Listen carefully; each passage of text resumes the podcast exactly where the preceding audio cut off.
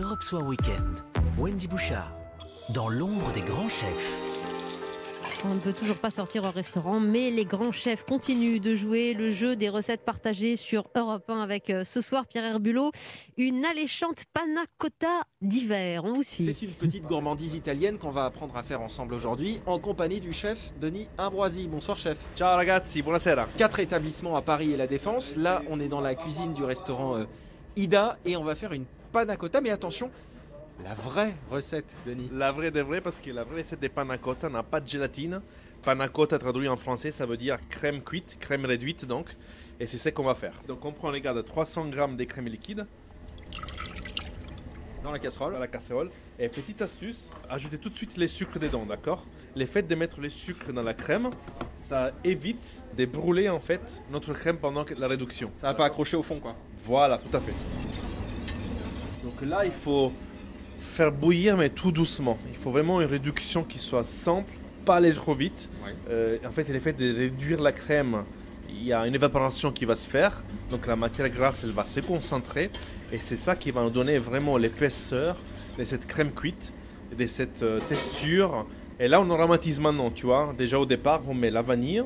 Et on peut mettre dedans déjà un, un zeste de citron jaune, citron vert. Vraiment, c'est qu'on aime. Alors là, elle est en train de bouillir très légèrement. Exactement, voilà, tu vois, ça commence. Nous, on va faire réduire de la moitié. Il faudra peser à la maison, bien sûr. Il faut qu'on passe des 300 grammes à 140, 150 grammes. Ah, la moitié. La euh, moitié, oui. ah ouais. Vous en mangez depuis, euh, depuis combien de temps des panna cotta, euh, Denis Maman elle me fait des panna cotta depuis bébé. depuis que je suis un gamin, j'adore cette recette.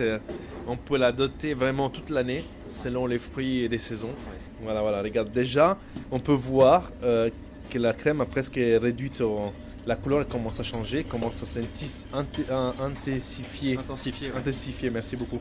La couleur aussi, elle est plus jeune. Et là, Donc, ça sent. euh, on a, on a les arômes de vanille qui arrivent. Ah ouais, ouais, les arômes des vanilles, euh, les petits points noirs des vanilles, on dirait presque du poivre, tu vois.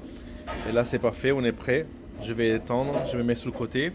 Donc, euh, je laisse toujours dans la même casserole ici, regarde. Et je vais euh, juste ajouter ma crème froide. Il y en avait 80 grammes, tu vois, je l'ajoute. Donc là, on va refroidir notre crème qui vient de réduire. hein. Exactement, on va, la- on va bloquer un peu la, la- la cuisson, l'évaporation d'eau en fait.